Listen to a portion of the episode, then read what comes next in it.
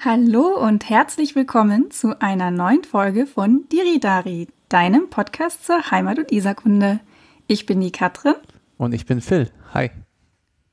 Grüß dich, Phil. Lang, lang ist's her. oh ja, das war eine lange Sommerpause. ja, vor allem das Geile ist, dass wir in unserer Sommerpause Folgen released haben und danach ähm, dann länger nicht mehr. Ähm, dafür auch ein großes Entschuldigung von unserer Seite was sollen wir sagen? Äh, teilweise ist das Leben dazwischen gekommen.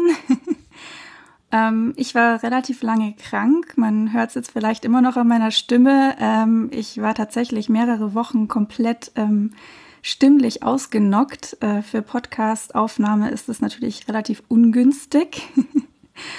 Und ähm, ja, da wir es ja beide auch äh, mehr so nebenbei machen, den Podcast, ähm, sind wir zwar mit viel Herzblut dabei, aber manchmal ist es leider nicht so einfach. Ja, und bei mir ist auch Leben passiert, nämlich äh, erwarten meine Frau und ich unser erstes Kind und ähm, es, wir erwarten es zwar noch, aber trotzdem gibt es viel vorzubereiten und so weiter und dann kommen manche Sachen auch eher in den Hintergrund, wie zum Beispiel eine äh, ja, Podcast-Vorbereitung und solche Dinge. Wir haben uns jetzt aber ähm, vorgenommen, wieder regelmäßiger dran zu bleiben und ähm, ja, haben schon mal unsere ähm, Neujahrsvorsätze ähm, vorgeschrieben. Bei mir steht schon mal ganz groß Podcast mit drauf. Bei mir auch, äh, wobei ich will nicht zu groß Neujahrsvorsätze sagen, weil da bin ich eigentlich nicht so gut drin. ich auch nicht, ganz furchtbar. Aber der Vielleicht schreibe ich es lieber nicht drauf. Dann ist es wahrscheinlicher, dass es klappt. Genau. Aber der Vollständigkeit halber äh, hatten wir ja nicht nur einfach aufgehört zu podcasten, sondern ähm, wir hatten euch eigentlich auch versprochen, ein Thema versprochen, den Herbst als dritte Jahreszeitfolge. Ähm, ja, den Herbst und den Winter machen wir dann einfach nächstes Jahr. Dann teilen wir es ein bisschen auf und hatten dieses Jahr quasi zwei Jahreszeitfolgen und 2022 auch nochmal zwei Jahreszeitfolgen. Dann müssen wir auf jeden Fall noch ein Jahr durchhalten. genau, damit ist das Versprechen schon mit eingebaut. Cool, aber äh, wenn wir nicht über den Herbst sprechen, worüber sprechen wir denn dann, Katrin? Über meine alte Hut, Neuhausen. ja, wir haben uns mal ein, ein Stadtviertel rausgenommen, weil ähm, das ja doch auch ein recht beliebtes Thema ist und ähm, ist ja auch immer spannend zu erfahren über die Viertel, in denen man selber ja viel unterwegs ist, teilweise vielleicht auch wohnt ähm, was denn da eigentlich so die geschichtlichen Hintergründe sind. Ja, und Neuhausen ist dafür, finde ich, sogar noch ein ziemlich cooles.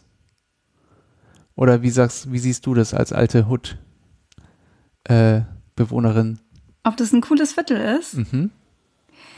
Ich habe da echt gern gewohnt. Ähm, was ich spannend fand, war, dass ich ich glaube, ich habe schon immer davon geträumt, dass ich irgendwann mal in Neuhausen wohne. Also ich bin ja so im Münchner Nordwesten aufgewachsen und ähm, da lag Neuhausen dann immer relativ nah, wo ich dann so, ja, so 17, 18 war und man dann halt angefangen hat, in die Stadt reinzufahren und äh, irgendwo Cocktails trinken zu gehen und so.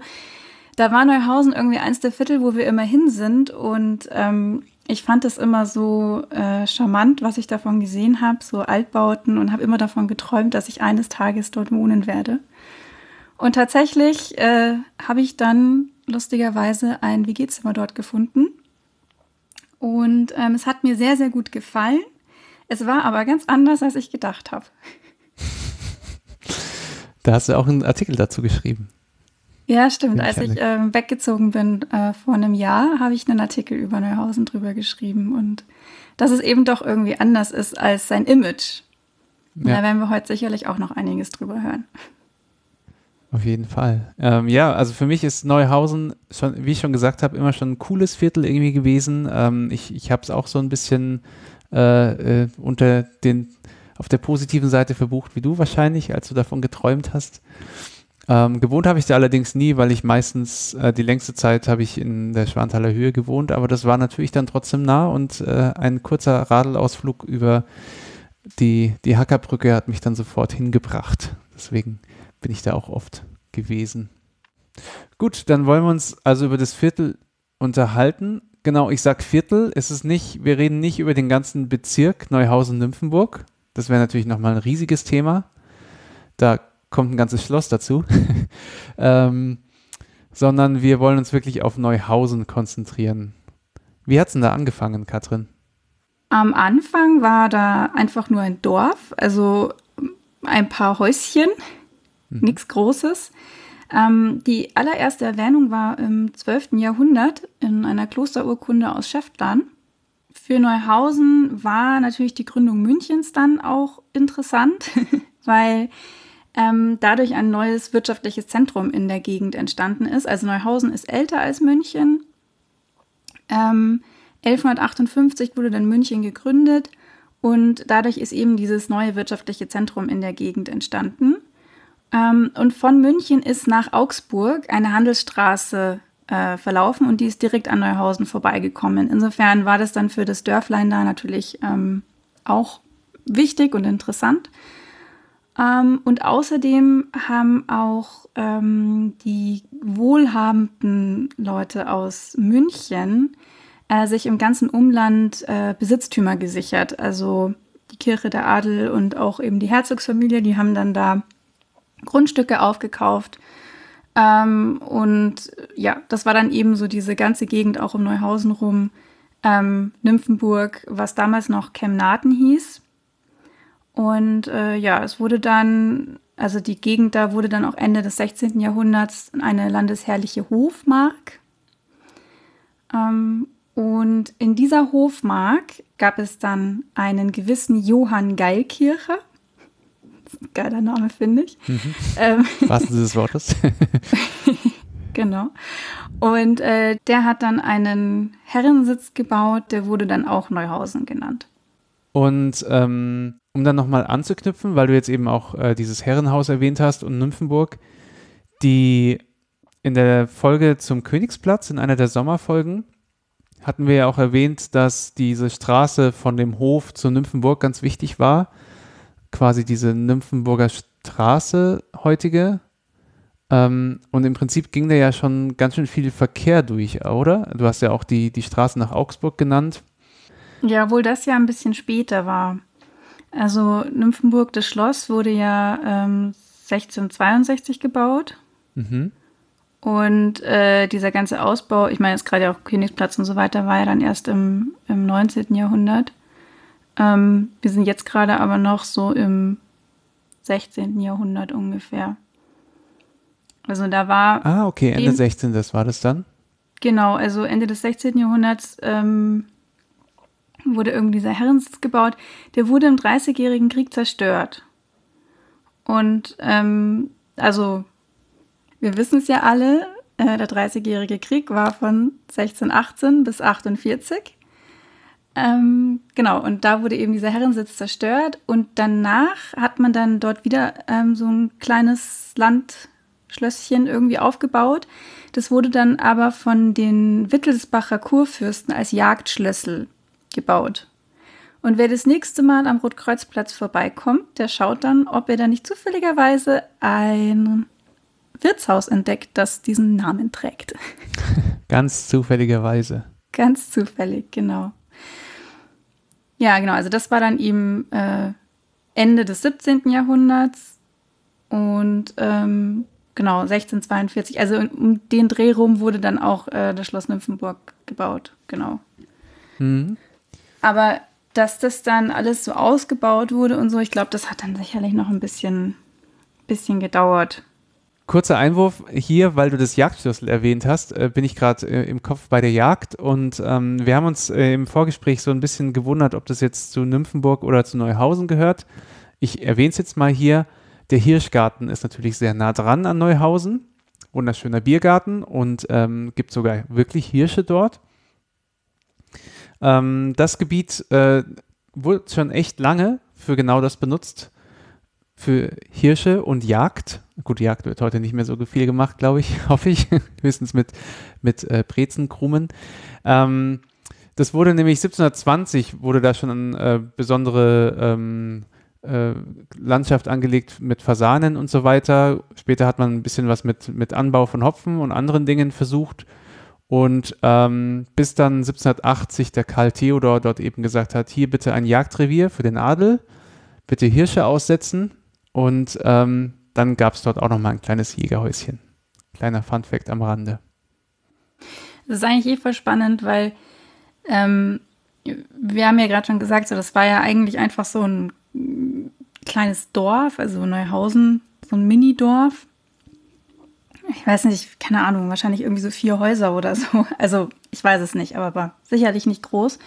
Und ähm, halt einfach ähm, Landwirtschaft, Bauern ähm, und dann äh, eben auf einmal 1662 äh, wird dann hier ähm, ein äh, Schloss hingebaut, nämlich Nymphenburg. Äh, die ganze Region Kemnaten wird umbenannt, äh, eben in Nymphenburg, weil ähm, Kurfürst Ferdinand Maria hat diese Hofmark seiner Frau Adelaide von Savoyen geschenkt und die war dann so ein Fan von griechischer Mythologie, dass sie das Ganze Nymphenburg genannt hat, äh, sich eben an der ja, Nymphen und sowas ähm, dann da orientiert hat. Und damit ist quasi das neue Repräsentationszentrum der absolutistischen Herrschaft ähm, in diese Ecke verlagert worden.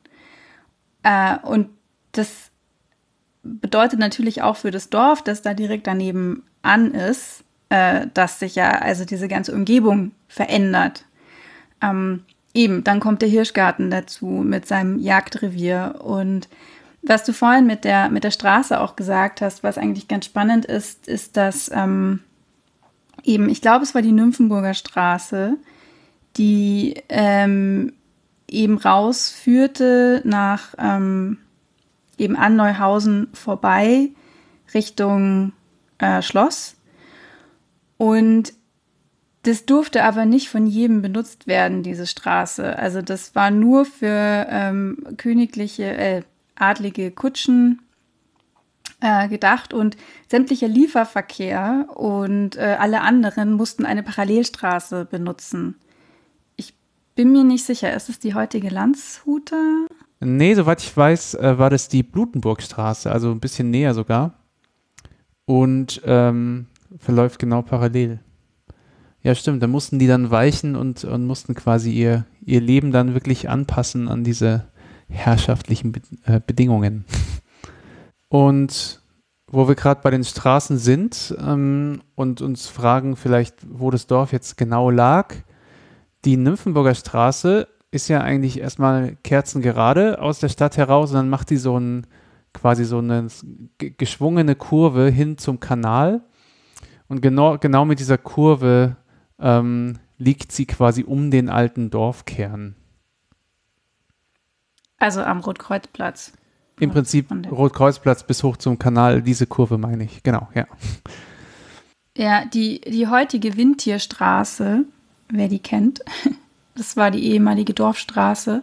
Da ist auch noch eine kleine Kirche mit einem Friedhof, ist übrigens auch ein Besuch wert, also ist sehr nett dort. Und ähm, es gibt auch noch den Großwirt, der ist genau an der Stelle, wo ähm, der, die ehemalige Dorfkneipe war. Der, da gibt es gute Schnitzel. Immer noch, seitdem. seitdem. Also Aber alles vor einem Jahr, als ich dann noch gewohnt habe, gab es da noch gute Schnitzel. Okay. Also das Dorf 1794 wurde es mal bei einem Dorfbrand zerstört, aber dann auch wieder aufgebaut und ähm, die Dorfstraße dann auch ein Stück weit breiter und so. Aber ähm, es ist dann doch noch relativ lange ziemlich klein geblieben. Also mal so eine Hausnummer, wie groß dieses Dorf war.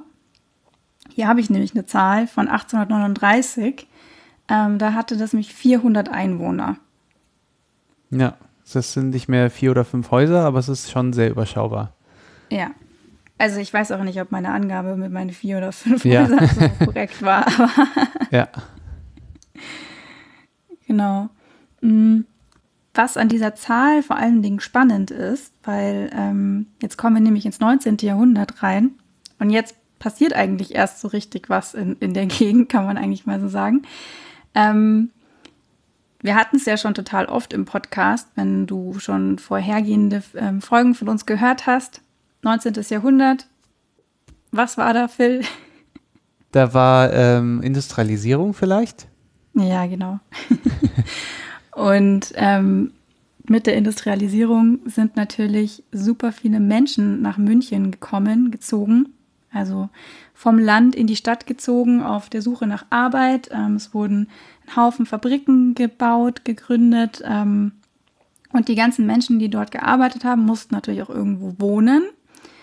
Und äh, gerade so in der Gegend Neuhausen gab es einen krassen wirtschaftlichen Boom. Einmal wegen der Eisenbahn und zum anderen wegen Brauereien. Und ähm, eben, wie gesagt, 1839 hatten wir eine Einwohnerzahl von 400 Menschen in Neuhausen.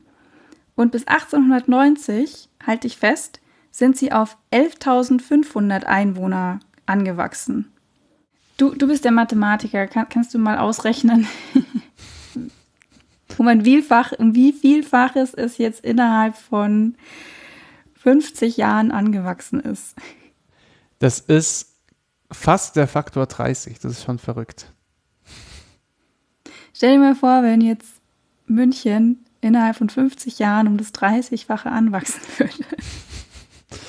Ja, äh, das kann man sich eigentlich gar nicht so gut vorstellen und ähm, Wahrscheinlich ist es sogar jetzt noch einfacher vorzustellen, weil man jetzt sowieso nicht alle Millionen Menschen kennt, aber bei 400 auf, auf so viele tausend ist es dann gleich nochmal eine ganz andere Nummer. Aber woran lag das denn jetzt? Wir haben ja gesagt, Industrialisierung, was gab es denn da, was so wichtig war? Eisenbahnen und, und Brauereien hast du schon genannt. Ja, genau. Also außerdem gab es noch das Kasernenviertel. Äh, das war da so beim Marsfeld. Und äh, da haben sich dann auch echt viele Soldaten dort angesiedelt. Das war auch noch was. Das habe ich jetzt allerdings auch eher so zu Nymphenburg mit dazu gezählt, vom Viertel her. Deswegen sei es jetzt hier nur einmal kurz am Rande erwähnt. Ähm, genau, also Eisenbahn war ganz zentral. Einmal war dann nämlich die ähm, Lokomotivfabrik Kraus und Co. auch auf dem Marsfeld. Und ähm, es gab die Zentralwerkstätte der Königlich Bayerischen Staatsbahnen, die waren an der Richelstraße. Da ist bis heute das DB-Zentrum, ich glaube, da sitzt die Geschäftsführung oder so. Das ist eigentlich so, das ist so dieser, dieser schmale Abschnitt, wenn du zwischen Donnersberger Brücke, Arnoldstraße und Bahngleisen, dieses Areal rüber Richtung Friedenheimer Brücke, so in die ah, Richtung ja. rüber. Zum Backstage hin. So. Genau, aber, aber direkt an der Donnersberger Brücke noch so. Ähm, mhm. Es ist insgesamt ein bisschen nicht so das fancy Eck. ähm, aber da waren eben die Zentralwerkstätten und da waren dann auch später die ganzen Arbeiterwohnungen von den Arbeitern in den äh, in der Zentralwerkstätte. Ansonsten gab es eben noch die Brauereien, die waren zwar nicht direkt in Neuhausen angesiedelt, also so Augustiner, Hacker, Löwenbräu und Spaten, aber die waren alle drumherum. Und die ganzen Arbeiter, die da gearbeitet haben, die haben sich halt dann auch ähm, teilweise dort in der Gegend eben niedergelassen mhm. zum, zum Wohnen und äh, die haben insgesamt einfach zum Gewerbeboom in der Umgebung beigetragen. Und welche Zeit ja dann nochmal den richtigen Boost gegeben hat, war ja anscheinend unter Luitpold von Bayern die Prinzregentenzeit. Genau, da hat man die Infrastruktur ähm, nochmal kräftig ausgebaut dann in Neuhausen. Ja, also zum einen wurde dann Neuhausen eingemeindet 1890 und eben aber in der Zeit, sage ich mal, so zwischen 1886 und, und dann eben bis zum Anfang 20. Jahrhundert wurde extrem viel gebaut, äh, eine Volksschule, auch ein Waisenhaus. Das ähm, Rotkreuz-Krankenhaus hat seinen Anfang gefunden. Viel Infrastruktur, wie du gesagt hast. Also ich glaube, genau, die haben eine Volksschule an der Schulstraße gebaut und dann nochmal fünf Schulen äh, im weiteren Verlauf dann. Ja, man hat eben auch dann ähm, den Nahverkehr da äh, ausgebaut. Es gab da eine Trambahn, die eben von München nach Neuhausen rausgefahren ist. Ähm, und ja, weil du eben gerade gesagt hast, dass äh, es eingemeindet wurde 1890, das lag eben zum großen Teil daran, dass ähm, Neuhausen eben so unglaublich gewachsen ist, immer mehr verstädtert ist und einfach irgendwann dieses Bindeglied zwischen der Stadt München und eben dem Schloss Nymphenburg draußen war. Ähm, also da gab es dann auch schon so Villenkolonien und sowas und ähm, Neuhausen war dann eben so dieses Bindeglied dazwischen und deswegen hat man das 1890 dann eingemeindet. Ich glaube, Nymphenburg wird auch nicht so viel später eingemeindet, oder? Weißt du das? Ja, das weiß ich. Das äh, ist neun Jahre später gewesen, 1899. Gerade noch ah, ja. im 19. Jahrhundert. Ja bisschen hat es noch gedauert dann.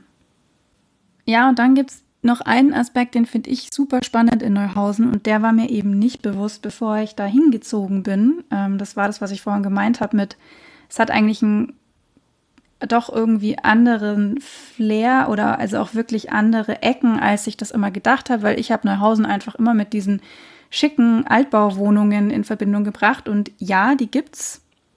Die gibt's definitiv. Ähm, Allerdings gibt es eben auch ganz viele Ecken, wo man ähm, eben diese Arbeitervergangenheit total sehen kann. Es wurde nämlich extrem viel Wohnungsbau äh, betrieben in der Zeit. Logisch, ich meine, die Leute mussten irgendwo wohnen. Mhm. Von, von, von diesen Gebäuden stehen auch noch relativ viele. Ähm, das war teilweise öffentlicher Wohnungsbau, teilweise privater. Ähm, und dann so am Anfang des 20. Jahrhunderts sind auch immer mehr so gemeinnützige Baugesellschaften und Genossenschaften, die dann da gebaut haben. Es gab also so zwischen, ich glaube, das erste Viertel war das Clemensviertel, das wurde 1872 schon errichtet. Ähm, das waren noch so ganz einfache Backsteinhäuser. Ähm, das gehörte, zu, gehörte zur Eisenbahnzentralwerkstätte. Das wurde 1971 aber abgerissen. Ähm, das war so zwischen der Schluder- und Hirschbergstraße, ist dann weiter bis zur Donnersberger Straße noch erweitert worden. Da ist jetzt so ein, äh, ja, 70er Jahre Bau, also so, so eine Wohnanlage irgendwie. Ähm, also das gibt es nicht mehr. Was es noch gibt, ähm, sind so ein paar äh, ganz besondere Siedlungen, ähm, wie zum Beispiel die Postversuchssiedlung. Ja, die, die hat dir, glaube ich, gefallen. Richtig cool, ja. Ja, ja die, ähm, die, die hat mir richtig gefallen, weil ähm, das hatte ich noch nicht so auf dem Schirm, aber es macht voll Sinn, dass man sowas halt, wenn man die Möglichkeit und, und die, die Ressourcen dazu hat, kann man das ja auch machen. So richtig eine Siedlung gebaut hat, um auch verschiedene Dinge auszuprobieren. Also ähm, äh, wohl irgendwie halt ein größeres Gebiet mit 326 Wohnungen, aber halt so kleine Unterschiede, um zum Beispiel zu erproben, wie sich verschiedene Dachformen oder äh, Bauweisen, Materialien auswirken.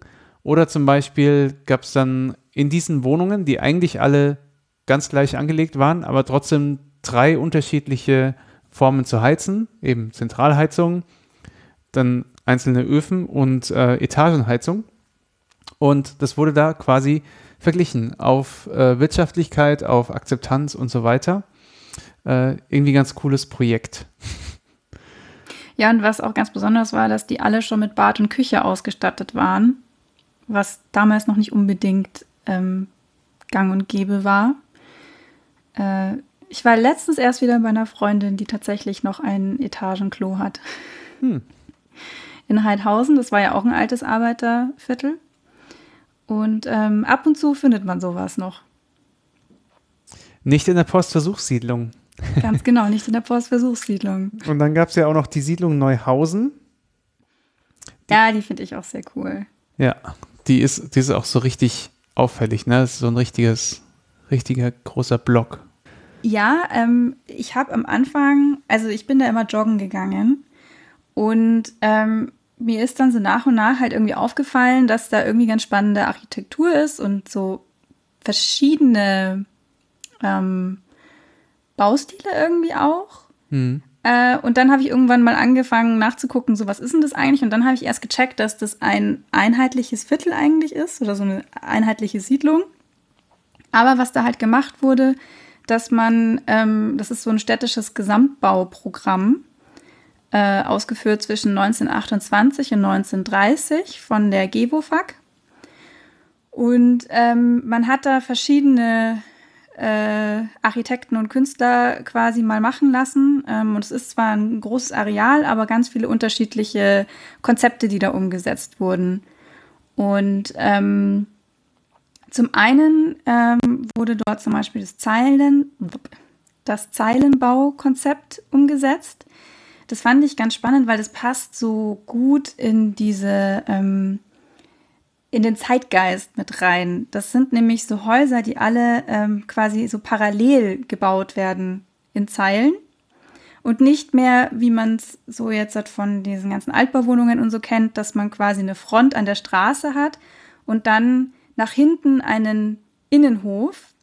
Und da gab es dann nämlich immer ähm, Vorder- und Hinterwohnungen. Ähm, mhm. Und ähm, das war eine hierarchische Geschichte. Also wer sich quasi die äh, Wohnung vorne an der Straße leisten konnte, war gesellschaftlich höher gestellt als die Leute, die quasi in der hinteren Wohnung gewohnt haben. Und diese Hierarchisierung wollte man unter Arbeiter natürlich nicht mehr, nicht mehr haben. Und deswegen hat man eben Häuser gebaut, die eben in geraden Linien quasi parallel zueinander waren und dann gab es kein Vorder- oder Hinterhaus mehr. Ähm, und die waren auch besser zu belüften, also man konnte dann einfach durchlüften. Ähm, ja. Witzig, wie sich das geändert hat, oder? Heute würde man ja sagen, ach so, du wohnst zur Straße raus, wäre ja viel netter in Hinterhof. Ja, ja, voll. voll. Ja. Ja, aber das kann man, äh, diese, diese äh, parallelen Häuser da, die kann man voll gut sehen, wenn ihr mal vom Rotkreuzplatz aus in die, die Wendel-Dietrich-Straße entlang radelt. Ja. Genau. Ich habe auch in meinem Blogartikel, den verlinken wir unter äh, der Folge in den Show Notes. Ähm, da habe ich auch ein Foto drin, da sieht man das. Hier sind insgesamt ein paar Bilder von der, ähm, von der Siedlung Neuhausen drin. Und äh, man kann es auch auf, wenn man einfach äh, auf Google Maps guckt, dann ja, sieht man es, glaube ich, sehr auch. gut sehen, ja. Ja, genau. Noch zwei andere äh, ähm, Häuser aus dieser ähm, Großsiedlung Neuhausen, die ich cool finde, ist einmal der Künstlerhof, der wurde von Uli Seeg gestaltet. Ähm, das ist äh, schon so ein abgeschlossenes Areal, aber nicht so eng wie äh, eben so ein kleiner Hinterhof, sondern es ist ein richtig großer Hof innen. Ähm, und der ist mir tatsächlich als allererstes aufgefallen, als ich da immer durchgelaufen bin, weil der so idyllisch wirkt und sollte eben auch so in dieses Großstadt-Flair so ein bisschen ländliches Idyll reinbringen. Und da sind lauter Ateliers äh, angelegt. Und da war eben dann eben Wohnen und Arbeiten für Künstler vorgesehen. Und das letzte ähm, Architekturdenkmal, würde ich jetzt wirklich sagen, ähm, das auch sehr auffällig ist. Das sieht man auch von der äh, Arnoldstraße aus. Das ist nämlich der Amerikaner-Block. Und das ist ein äh, super Beispiel für die neue Sachlichkeit, also den Architekturstil in München. Und das war auch der letzte von diesen ähm, Blöcken, der da fertig wurde. Und der heißt so, weil er, glaube ich, von Amerikanern finanziert wurde. Mhm. Ja, anscheinend da mehrere Teile drum. Die ganzen Straßen heißen auch irgendwie nach so Deutsch-Amerikanern. Ja, genau. Ja. Und äh, das ist eben direkt am Hirschgarten, an dem Eck da. Ähm, und da, der hat so total coole ähm, Balkone. Mhm. Also ist auch, wenn, wenn ihr da mal vorbeikommt, dann schaut da mal genauer hin. Das ist eigentlich auch echt ein ganz cooles Baudenkmal. Ja, sonst, das sind ja eigentlich alles Bauten, die noch eben vor dem Zweiten Weltkrieg entstanden sind, also sind nicht zerstört worden, aber im anderen Teil Neuhausen gibt's auch, gab es auch echt viele Zerstörungen. Ne? Auch rund um den Rotkreuzplatz ist da eigentlich recht viel neu aufgebaut worden. Ja, es ist, glaube ich, aber auch noch einiges nach dem Krieg dann zerstört worden. Mhm. Was ich aber noch kurz vorher erwähnen möchte, jetzt, bevor es jetzt gleich in den Weltkrieg reingeht, was nämlich auch noch mit dieser Arbeiterbewegung oder mit diesem Arbeitervierteln zusammenhängt, ist, ähm, dass in dem Mettingviertel, was wir vorhin schon erwähnt haben, da wo jetzt eben die Eisenbahn ihren Geschäftssitz da hat, ähm, dass dort nämlich ein gewisser Anton Drexler gewohnt hat, der 1919 gemeinsam mit dem Journalisten Karl Harrer äh, einen leider einen Verein gegründet hat, der sich DAP nennt, nannte. Mhm. Äh, die Deutsche Arbeiterpartei. Und ähm, die haben dann kurz drauf äh, ein neues Mitglied gewonnen, namens Adolf Hitler. Und ähm, die haben da eben in der Wohnung von Anton Drexler dann das erste Parteiprogramm äh, entworfen und haben dann auch das eben äh, relativ bald in NSDAP umbenannt. Und somit kann man sagen, dass eigentlich so die ganz, ganz ersten Wurzeln von ähm, ja, der NSDAP eben dort in dem Viertel entstanden sind. Und ähm, ich meine, man muss dazu sagen, also in so einem Arbeiterklientel ist natürlich normalerweise ein sehr SPD-nahes äh, Klima gewesen. Und ähm, es gab auch zum Beispiel die kommunistische Widerstandsgruppe um Otto Kohlhofer, der dann später in Dachau interniert war, ähm, gab es auch. Ähm, aber es gab eben natürlich auch die, die dann ins andere Extrem ausgeschlagen äh, sind und eben sich dann äh, gegen die Kommunisten, Bolschewisten, äh, Juden und so weiter gerichtet haben. Und ja, ich fand das immer sehr gruselig, weil ich von meinem WG-Zimmer äh, direkt eigentlich auf die Straße gucken konnte, ähm, wo das war. Das fand ich irgendwie immer ein bisschen creepy. Auf diese Mittingstraße. Mhm. Ja, äh, verrückt, aber da ist nichts mehr zu sehen, oder? Also es ist halt einfach der alte Nee, ich glaube, das sind alles auch Neubauten da jetzt. Hat, ähm, also auch schon wieder 30, 40 Jahre alt, aber auf jeden Fall ähm, jünger als, als das. Alte Neubauten. Zum Zweiten Weltkrieg selbst kann man jetzt spezifisch zu Neuhausen nicht so viel sagen, außer dass echt viel zerstört wurde. Ähm, vor allem wohl auch um den Rotkreuzplatz rum, der damals übrigens schon so hieß. 1903 kam der eigentlich zu seinem Namen, passend zum Krankenhaus, äh, das da 1892 gegründet wurde. Was es vielleicht noch äh, zum Zweiten Weltkrieg zu sagen gibt oder auf jeden Fall für die halt 30er Jahre ist. Es gibt einen kleinen Guide zu Neuhausen, ähm, zu den jüdischen Menschen, die dort gelebt haben. Äh, ich kann mal nachgucken und dass wir das in den Show Notes verlinken.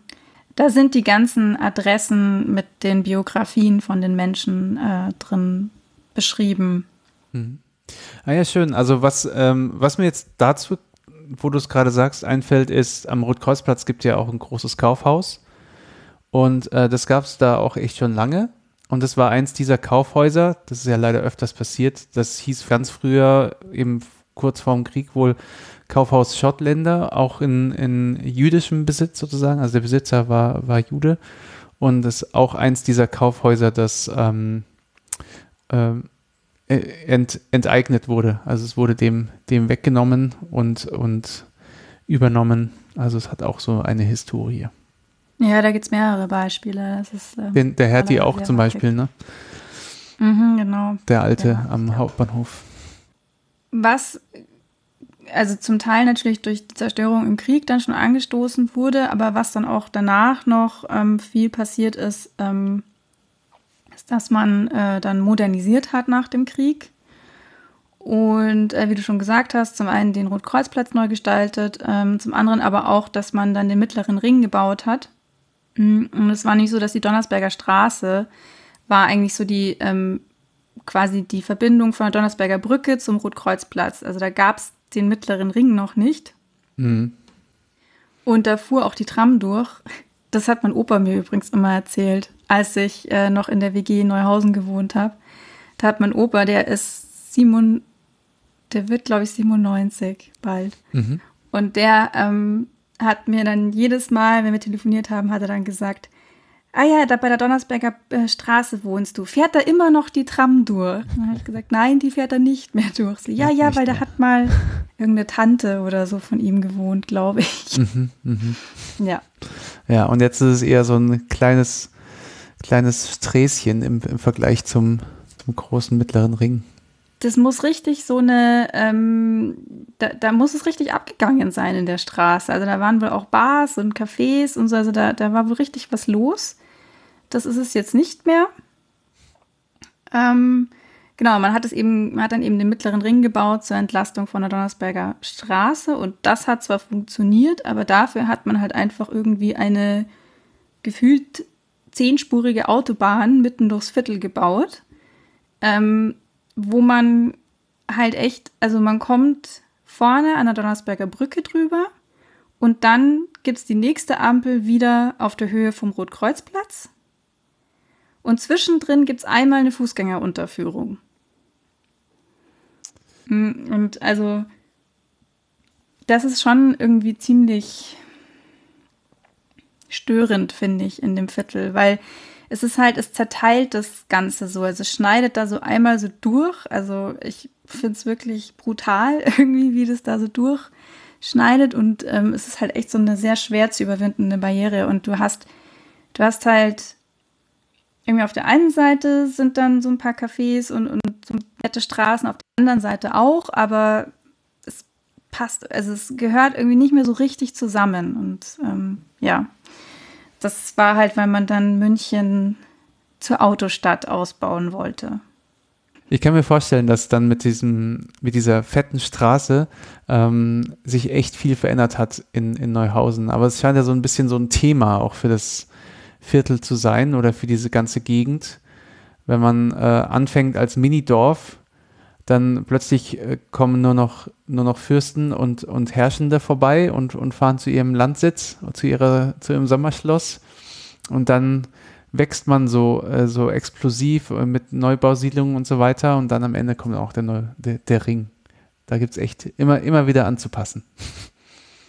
Ja, und wenn man sich mal überlegt, dass es eben bis vor, ja, wahrscheinlich so 70 Jahren oder so auch noch voll das Arbeiterviertel eben war. Und jetzt ist es eigentlich wirklich so besser verdienende. Also es, ich meine, Viertel verändern sich ja, sich ja immer und ähm, das ist ja auch das Spannende. Dadurch bleiben sie ja auch lebendig. Und ähm, ich meine, auch in den letzten zehn Jahren hat sich Neuhausen nochmal verändert, oder in den letzten 20 Jahren. Äh, zum einen wurde ja, wurden ja ähm, auch neue Quartiere gebaut. Einmal das Quartier Arnulf Park, da beim Freiheits, da wurde das Freiheits ja auch äh, zu einer Kultur- und Konzerthalle umgebaut ähm, mit dem coolen Schornstein. Und äh, ganz groß ist ja auch das neue Quartier am Hirschgarten, also was ja eine riesengroße Wohnsiedlung ist. Und ich glaube, dass die noch nicht mal ganz fertig ist. Ich glaube, dass da noch was hinkommt, habe ich gelesen. Was auf jeden Fall relativ neu ist, ist auch diese neue Brücke, ne?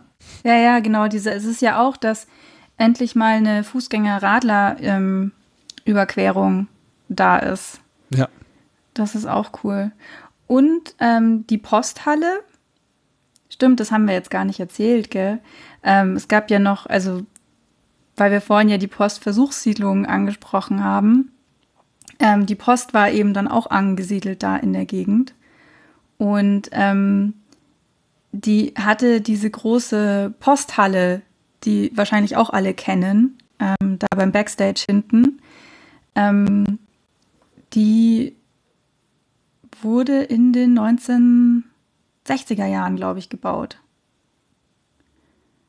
Und da haben ursprünglich mal Eisenbahnschienen reingeführt, die hat man dann irgendwann wieder abgebaut. Jetzt ist da noch die ähm, Sortierstation, glaube ich, drin. Und ähm, das ganze Ding steht unter Denkmalschutz. Die Post hat das verkauft und jetzt wird, glaube ich, diskutiert, was da reinkommt. Ich habe das schon länger nicht mehr verfolgt. Das letzte, was ich wusste, dass man irgendwie, also da waren ab und zu auch mal irgendwie Partys drin und so, glaube ich. Also dass man jetzt irgendwie überlegt, ob man das zum Kultur, ähm, zu einer Kulturhalle umbaut. Ich habe irgendwann mal gehört, ähm, wäre doch eine gute Landeplatzstelle für Flugtaxis. ah, oh. da war schon jemand sehr futuristisch unterwegs. Mhm. Da gab es, glaube ich, mal eine Bürgerversammlung oder so zu dem Thema, was da passieren soll. Aber ich glaube nicht, dass da schon so viel Neues rausgekommen ist. Hast du da was gelesen? Nee, leider nicht. Ähm, ich befürchte nur, wenn ich. Ich bin da pessimistisch geworden. Ich befürchte, da kommt ein Supermarkt rein oder ein Baumarkt. noch ein Einkaufszentrum. Wir haben noch nicht genug. Genau, ja, wir müssen mehr konsumieren.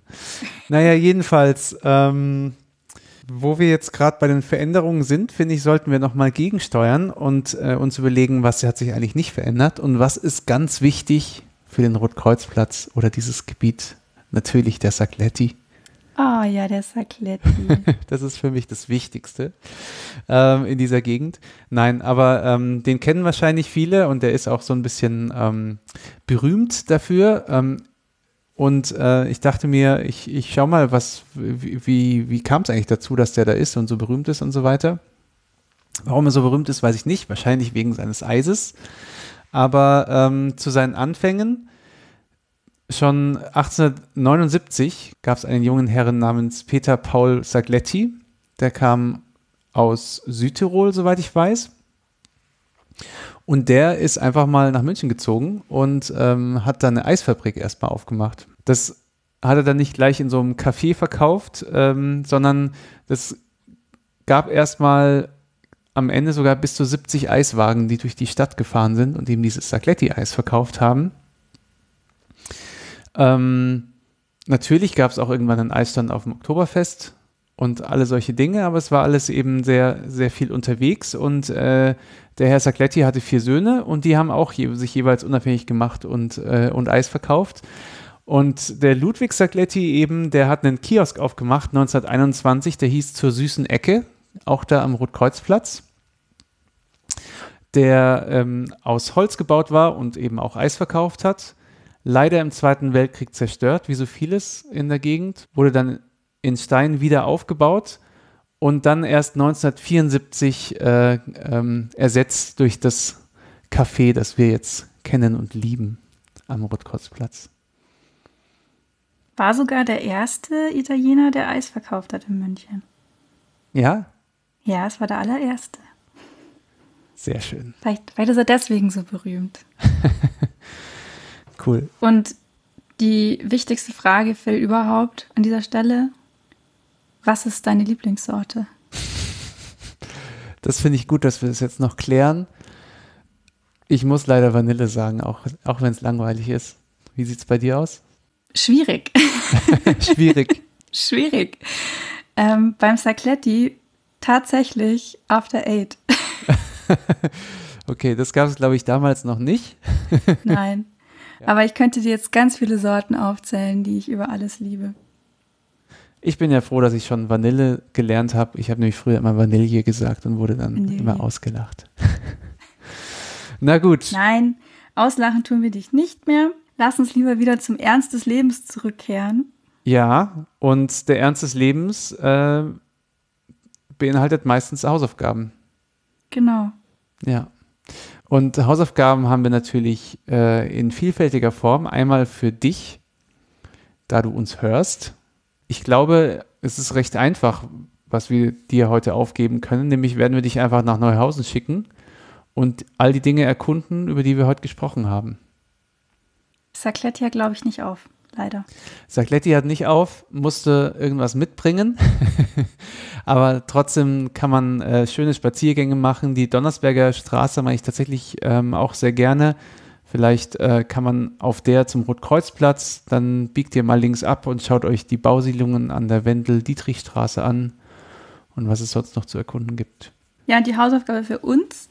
Ähm, wir haben uns gedacht, dass äh, da ja die nächste Folge schon im neuen Jahr dann sein wird, die erscheint, äh, dass wir euch vielleicht ein bisschen Inspiration fürs neue Jahr mitgeben wollen. Ähm, und wir eine ein bisschen allgemeinere Folge diesmal machen. Vor allem ist es ein Thema, was mir auch äh, am Herzen liegt, weil ähm, ich äh, immer sehr traurig feststelle, dass sich leider recht wenig Menschen allgemein für Geschichte so richtig interessieren. Du wahrscheinlich nicht, weil du uns zuhörst mit Begeisterung. Aber ähm, ja, ich wollte einfach mal mit dir, Phil, über die Frage quatschen, so, wieso ist es eigentlich wichtig, sich mit Geschichte auseinanderzusetzen und ähm, wie kann uns das vielleicht auch in diesen durchaus herausfordernden Zeiten, in denen wir zurzeit leben, äh, die vielen Umbrüche, die gerade passieren, äh, wie kann uns da vielleicht Geschichte auch helfen? Ähm, ja, damit umzugehen, sage ich mal. Und hm. vielleicht ein bisschen Inspiration mitzugeben, sich äh, noch etwas vielfältiger und mehr mit Geschichte auseinanderzusetzen.